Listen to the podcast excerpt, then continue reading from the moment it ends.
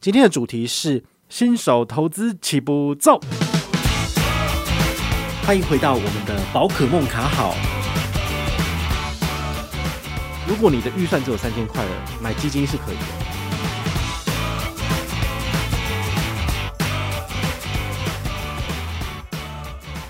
哎呀，我们的频道变成军事频道了啊！当然不是啊，好，教大家要踢正步。今天呢，要跟大家聊的是新手投资要怎么做比较好。好，那为什么会想要讲这个主题呢？其实上一次的演讲啊，吼，事后就有一个妈妈就跑来跟我聊天哦，她就说：“宝可梦，你的这个 podcast 我们都有听啊，不过呢，真的有点太太难了，所以我分享给我身边的亲友，那个欧巴桑他大概身边的朋友大概都四五十岁吧，所以当然就听不懂啊，也兴趣缺缺，所以当那个欧巴桑跟其他的朋友讲说啊，我们数位账户有多少？”那个高利活储的回馈啊，其实大家都听不懂，所以在这种情况之下呢，其实呃，我就有点尴尬哦，因为我们的节目如果都一直讲一些很基础的东西，到时候大家就跑光了，我也没有办法，就是。根据每一个人的需求，然后量身定做我的节目，不然的话，我就要分好几个频道出来了。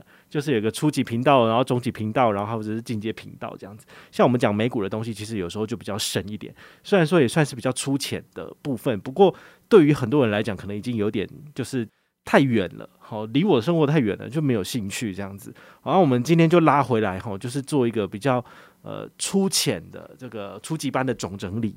好我们的今天来讲，就是如果你是新手投资，然后要一开始进市场、前进市场的时候，你大概要怎么做？或者是你的预算只有三千元的时候，你要怎么去买才能够就是真正的参与市场这样子？好，那除了之前的那个演讲的经验以外，当然就是我的音效师啊，哈跟他讲了半年，哈，我们的节目已经录很久了，他终于。开完大户头了，哈，今天开始进行下单，这样就买零零五零。好，那这件事情当然也是，我觉得对于不只是他，而是每一个人其实都一样，就是你们接受了很多的理财资讯，甚至他几乎每天都做我节目，他也不见得就是听了之后就真的会去做。我相信也是一样的，很多人都是呃先听，然后或者是有事情忙先放着，因为毕竟工作要紧嘛，你要养家活口，回家可能有老婆小孩啊，哈，有有先生要侍奉什么的，那当然没有时间呐、啊。好，所以我我也希望大家就是听了这集节目之后，如果你真的觉得有兴趣，那么有所收获就赶快行动吧，因为时间就是一个复利很重要的因素。如果你再继续浪费时间下去，其实三千块虽然说是小钱，但是比别人多滚一年，它能够产生的复利也是很惊人的。好，那第一个问题，每个月三千块钱投资到底可以买什么？好，这两三年里面。我跟大家在粉丝页分享很多的投资理财概念，从一开始最基本的基金买卖，好，基金的投资其实就有了。那像国内有好几个基金的平台，好，比如说聚合买基金、基富通或是新丰基金，其实都是大家可以去开户，并且去挑选标的，然后来做下单的。那它每一档一开始是五千块，有点贵，因为一个月其实要掏五千出来有点难。到后来，他们有稍微就是调降那个门槛，变成一个月只要扣三千就可以让你进场了。所以，如果你的预算只有三千块的，买基金是可以的。好，那它有优点跟缺点，也要跟你讲清楚。第一个优点就是它的风险是相对分散的，比起买股票重压个股来讲，它的风险是相对比较少一点。好，它也不能说没有风险哦。比如说，它重要的是亚洲金融股，那亚洲金融风暴的时候呢，就全部一片倒，然后最后被清算，所以你的钱就没了。好，所以也是有这种事情发生的。好，那缺点的部分呢，就是它其实还是会有所谓的内扣费，好，是你看不到的费用。比如说，他跟你说基金交易免手续费，这是真的免手续费没错，但是他是怎么赚钱的？他是从你的净值里面把钱扣走。好，比如说那个。股票型基金，它可能内扣费就是一点五到两趴到三趴都有，但是如果你是债券型的基金，它可能就是收零点五到零点七五到零点八零点九一趴，好，这是有可能的。事实上，你在买基金的时候，你去看一下它的交易说明书，都会有写说他们自己的基金经理费，然后还有这些所谓的杂费加一加多少。好，这个部分是你不会在你的净值上面看到的，而是时间到它就扣走了。好，所以这种隐藏的费用是很恐怖的。好，你就要特别去注意。好，那三千元除了买基金之外，可以买什么？还可以买股票。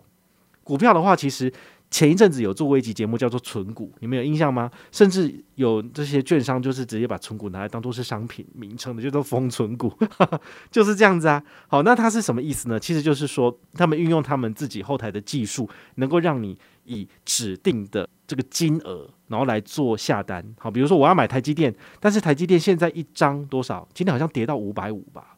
好，等一下五十五万才能够买。那你买不到怎么办？你要零股买嘛？零股买的话，就是一股至少五百五十元。那你如果要买三千块，大概就是要买个四股左右，大概就是两千出头。好，那在这种情况之下呢，其实呃是可以买得到的。不过你自己要在交易市场上面主动去下单很麻烦。好，所以有的时候券商会提出所谓的定期定额的服务，它就可以让你每个月时间到了固定扣钱。好，不论是买。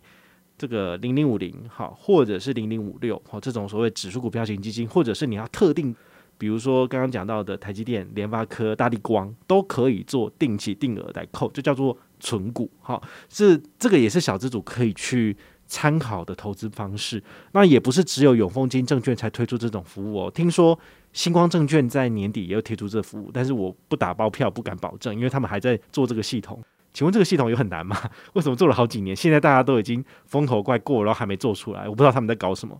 但没有关系，其实还是有很多券商有提供这样的服务，像国泰，哈，国泰证券其实就有。国泰证券一直没介绍的原因其实很简单，就是我没有开他的证券户，我也没有在用，所以我不知道怎么介绍嘛。那我在等他们找我业配啊，他们可能就想说，哎，我都接了那么多其他证券公司的业配，可能不会想找我。我觉得没差，因为其实证券户不需要每一个都开。你只要找到一两个好用实用的就好了。好，那你除非像我一样，就是你真的很有兴趣，每一个都要开，都要试试看，那你可以一直开户。不然的话，其实你就挑一个、挑两个自己常用的来用，其实就好。好，那我们最后小小总结一下，这个买股票存股这个行为有没有风险问题啊？优点缺点要讲嘛。它的优点呢，其实就是。因为股市的涨跌非常的呃剧烈，好，最高七趴，最最高可能跌个十趴都有可能。好，它的涨跌其实是非常飘忽难定的，你很难去真正的去知道说哪一档是标股。如果知道的话，那你就重压就好了嘛，对啊，那你也不需要就是定期定额进去。好，所以它会有这个所谓的你不知道它到底是真正好的股票，是最后会变成币值。好，这是很难去做。预测的部分，那也因为你存股会把所有的钱都集中放在某一档公司上面，它就会有过分集中的问题。好，所以这一点你自己也要去注意。比如说，我觉得兆丰金真的很好，然后我已经存了十几年，然后都也放了好几百万进去了。好，我们都觉得兆丰每年都会配发股利，好厉害哦，好好，我就靠这个存股。但是呢，它还是会有系统性风险的。如果比如说再来一个亚洲金融风暴，或者是兆丰银真的某一个地方出差错，真的不幸倒闭了，就算它有国家撑腰好了，它的股票如果最后变废纸怎么办？它都是有可能会发生的情形。好，所以你要做存股之前，哈，不是只是兆丰金，我只是我没有在唱衰它，我只是举例。好，那你也可以讲台积电啊，但是台积电如果倒了，大概零零五年也差不多毁了，就没有救了，因为它也是很大的一个全职股。什么是全职股？请去听我们之前的节目，有介绍过全职股哦。OK，那第三个小资组三千块可以投资的标的是什么？就是 ETF。好，ETF 的话，刚刚有介绍过，你可以在很多的平台上面购买。其实证券交易平台就可以购买了。证券交易平台上面就叫做一般的股票投资，就可以直接买到零零五零或零零五六这样子的标的。好，那多少钱呢？你可以用零股进场哈，一块钱。最低手续费一块钱，你就可以就是进行购买了。所以我觉得它其实现在的这个股票交易制度对小资主来讲算是我觉得蛮友善的。因为以前在盘后才能过零股交易的时候，其实那个小资主三千块有时候都还挂不到单，好，那个很很难很难买啦。那现在的话呢，我觉得盘中零股交易最低一块钱，然后你可以就是一个月或者是每一次交易扣个两三千块钱，最低手续费一块钱，很棒。好，那 ETF 的优点很简单，就是它的风险够分散。比如说零零五零，它就是全台湾前五十大市值的公司，所以如果哪一档倒了，它会再替补其他的上去。好，所以这种的话，就比你单押一只股票还要就是风险低。那它的缺点是什么？就是呃，它是跟股市同涨同跌。好，所以现在比如说我们台股，好这个。整个下跌嘛，已经跌了，连跌连跌一周两周了。好，我觉得现在其实是一个可以进场的好时机耶。啊，但是我不知道你们的心脏是否可以负荷。但是像我们这种小资族，一个月只要进场一次三千块，两次三千块，这种大跌对你来说有影响吗？根本没有影响啊，因为你就是只有三千块钱而已，你到底还是想要怎样？你又不是放三十万，三十万的话，那个股市一一涨一跌，可能对你来说真的有影响。但是我们又不做波段的，我们不是当冲。好，什么是当冲？之前节目也有讲过哈，都可以去听一下。关键字其实都一个一个都有在做介绍哈。那小资主有没有什么可以用的投资工具啊？好，其实刚刚在介绍就是可以买什么东西的时候，都有稍微提过了哈。那我在这边再简单的整理一下。第一个就是你如果要买基金的话，刚刚讲到的前三大这个基金公司，你都可以去开户，开户零手续费，不会掉连征，你变成是他们公司的会员，然后你就是绑定那个扣款的户头之后。你就可以直接进行扣款了。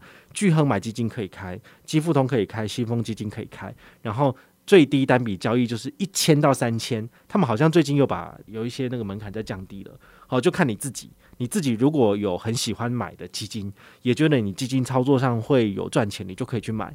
不过我自己身边的朋友，哈，我三十多岁嘛，我问一下我身边的朋友。他们都没有人在买基金，所以我我是觉得基金这个东西感觉上有点退流行了。好，我们自己年轻人这一块，我好像也算是中年人这一块吧，就是比较少人买了。我不知道你有没有买，不过我自己是真的很少买。好，我反而还是买 ETF 居多。好，第二个小资主可以投资使用的工具叫做证券户。好，证券户的话呢，其实你要注意的是。有些券商推出的是比较好的折扣，哈，手续费折让的部分，像星光证券二八折，永丰金证券目前开户最低两折，一百万元的每个月交易里面是两折，超过一百万给六五折。那还有第三个是前天介绍过的玉山富国证券账户，一百万以内的交易一律收六折，一百到三百万的交易收五折，当月三百万以上收三八折。好，所以他们的这个折扣数其实都有一点不同。的玩法，那你就可以根据适合自己的模式去找到适合自己的券商来使用。那这些都其实不是一些大券商，像大券商就是元大、凯基还是富邦这些，这三个都是一律六折。好，那他们可以去议价啦。不过这就看你自己的这个交易额大不大，交易额大才有可能谈到更低的折扣。所以有些人不喜欢去谈，好，不喜欢去谈原因是觉得麻烦。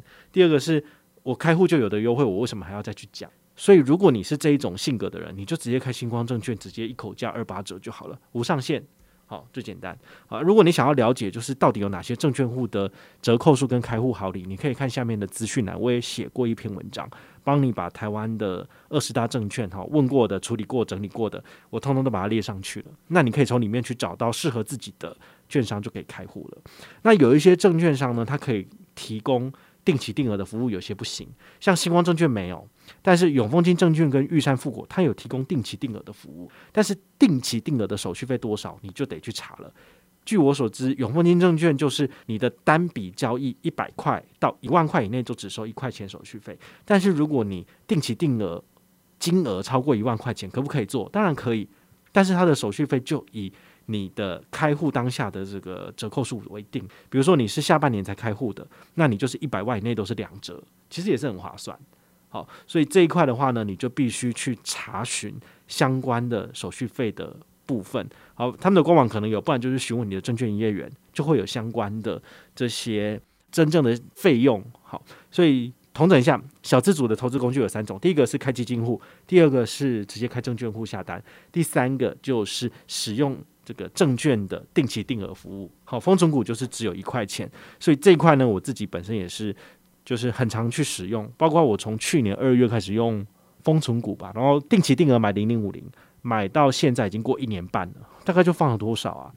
好像放了十七万进去了，当然中间不是只有零零五零。我还要买二三三零，然后还买玉山金，然后还要买永丰金。好，我最主要就是买这几个标的，有一些金融股，但是最主要还是以零零五零为主这样子。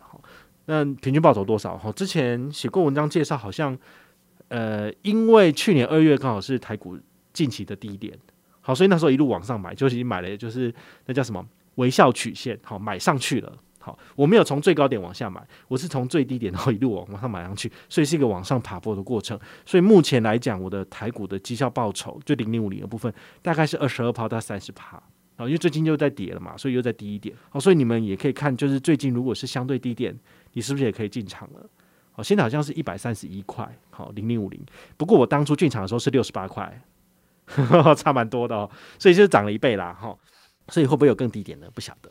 好，那第三个问题，我刚刚第一个问题就是三千块可以买什么？第二个问题，小资主可以使用的投资工具。第三个就是要解答大家一个问题：诶，小资族适合买美股吗？好，这个问题我觉得蛮有趣，因为我在跟营销师讨论的时候，我问他说：“那你要买美股吗？”他就说：“目前可能没有。”好，所以。我觉得从他的例子就可以推演到其他人的想法，因为美股它有几个门槛。第一个就是它需要的知识量比较高。你如果对美股是什么你不了解，就算它有再高的报酬率，其实你也不应该去碰。那我们之前做过好几集的节目，有介绍 ETF 是什么，美股 ETF，然后美股的 ETF 有哪些标的，然后该怎么买，有哪些平台，其实都有讲过了。哦，你你真的有兴趣想了解，你就应该要花时间。去找相关资料来看，好，不论是看我的文章，或是别人的文章，或者是收听我们之前的节目，其实都有完整的解释过这样子。好，所以它的进场门槛高，我就不建议小资族现在可以去使用。那还有一个问题就是，它需要有换汇的基础知识。如果你自己没有办法去判断说现在美金是高点还是低点，然后应该要买多少，然后他怎么去做扣款？这个部分的话，你没有这样的知识，其实你你就会不知道怎么操作哈。所以我也建议你，就是我们之前有讲过一些换汇汇率的一些议题的节目，有几集是讲这个的，你也可以去找来听一下。我们都有解释，就是它的这个呃差不多的区间，或者是该怎么换汇，怎么换最省哈，都有教。那再来，它的投资门槛有点高，好，比如说封存股的投资门槛最低是。每一次收取你的交易金额的百分之零点三，低消是一美金，所以这样回推大概就是每一次交易需要三三三美金下去，你的成本最低。那在这种情况之下，三三三美金以三十来说的话，大概就是一万块左右。你没有一万块的台币每个月固定投入，那就不要投美股了，因为你的成本就太高了。好，所以如果你一个月只能投三千块的，你不需要碰美股。我会建议你就是。比如说，呃，先存好自己一笔紧急预备金，好十几二十万放在账上不动的。当你忽然间失业或是出车祸的时候，刚好有钱可以付医药费的。好，这个是很重要的。那除此之外，有多的钱再依序投入台股。等到你自己真的对股票交易比较熟悉，或者是对定期定额这样子的呃投资模式比较熟悉的时候，你再考虑往美股的方向走。那美股的话呢，因为它每一个月至少要投一万起。好，你的成本才能压到最低。而、如果你真的执意要投，你也可以做一个方式，就是每三个月投一次。那你一个月存三千块嘛，好，一季投一次也可以。但是呢，它基本上就会比较感觉起来就会比较没有那个感觉，你知道？因为你就是要月月投，月月看到你的资产成长，你才会有那种所谓的 投资的喜悦。毕竟我们已经不做当冲，已经很无聊了。说真的，有的时候大家在股票上面做交易，不是为了要资产成长，他为的是要寻求那个刺激感。好，他就是希望我的钱就是越变越大，最好是有点像吃饺子老虎机压下去，哎呀，bingo，然后就赚大钱这样子，一万块变一百万。新闻最喜欢拿这种事情出来吹嘘了，好，但是这种人凤毛麟角，到底有多少人是这样的人？好，大部分的人都还是在亏钱的。好，所以如果你呃确信自己没有那样子的所谓的高塞温，好，就是可以中头彩的运。如果你可以中头彩，请你去买威力彩，好不好？威力彩下个礼拜多少？二十七亿耶。对啊，二十一亿没有人拿到，就二十七亿，那你就不如赶快去买彩券就好了。你在股市里面玩什么？但我说真的，这个投资报酬也是很低啦。好所以我我也我也不会非常的建议大家去做这种风险性的操作，因为真的是放进去就没了。好，所以呃，这种定期定额或是小资组的投资，我都不建议你做当冲，你不介意去做风险性的交易，因为大部分都会血本无归啦。好，那小资族适不适合投资美股？还有另外一个问题啊，就是。你需要注意，就是你的耐心够不够？我们的这个风中股的美股啊，我建议的投资年龄至少，比如说你快三十岁了，好，那你的年收入也差不多有到四五十、五六十了，那你才有多的钱可以投。那需要投多久呢？我看也要十年、二十年，你的钱可以十年到二十年都不间断的一直投进去吗？这是一个很大的人性考验哦。好，所以这一点你就必须要去想清楚哦。对，就好像买房子一样哈，买下去的话就是要背二十年的房贷哈，三十年房贷是很恐怖的。好，今天呢这一集节目呢，就是跟大家聊聊新手投资有没有需要注意的部分。好，那结论的部分给大家两个建议。第一个建议是，一个月如果只能投三千块的话呢，可以做投资，但是呢，你需要年年的去增加你自己的投资金额。我不相信你在这个工作上面做一年、做两年、做十年，薪水都不会涨。怎么可能？那如果是这样的话，你愿不愿意花一点下班的时间去学习，或是去进修，能够让你年资或者是说你的能力变得更有竞争力？那以后你可以在要求加薪或是跳槽的时候，让你的薪水越高。如果你做不到这件事情，你也觉得你想安稳的过日子，那你也可以学我，就是下班的时候经营自己的副业，那么靠自己的副业再赚钱也可以啊，对不对？用这种方式的话呢，你的赚的钱越多，你的。平常的生活开支水平在不提升的情况之下，你可以存的钱其实是更多的。那在这种情况之下，你的确有可能在十年到二十年之内存到你想要的理想资金，好，大概是五百万、一千万，那么你就有机会可以环游世界，或者是退休，或者干嘛要出国游学，随便你，好，就是有钱之后你你就是任性，就可以当大爷这样子。好，那第二个结论就是。台股跟美股到底要怎么选择？好，其实这个很明显的，就是新手的部分建议你先从台股进场，好，或是再保守就是买零零五零。啊，如果你想要造进一点，或者是你想要激进一点，那你就可以买科技股，你可以买航运股，但是赔钱不关我的事，好，你就自己去研究这样子。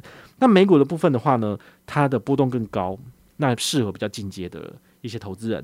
好，所以你台股上面有稍微有经验之后呢，也有钱呢。再来前进美股，我觉得会比较好。好，所以进阶的投资人呢，就可以考虑使用美股来交易，毕竟它的年化报酬率也是比台股还高。台股年化报酬率大概七趴，美股大约十趴。所以你的资产如果放在美股滚个十年、二十年的话，跟台股的滚了十年、二十年其实是差蛮多的。好，之前也有做过一些节目跟大家分享，或者是投资报酬率这种所谓的复利，七趴的复利跟十趴的复利，你的资产会差多少？这个差蛮多的，好，那有兴趣的话自己去找来听。反正今天这期节目就是一个所谓的总整理，好，也希望对于新手投资来讲能够有所收获，好吗？我是宝可梦，我们下回再见，拜拜。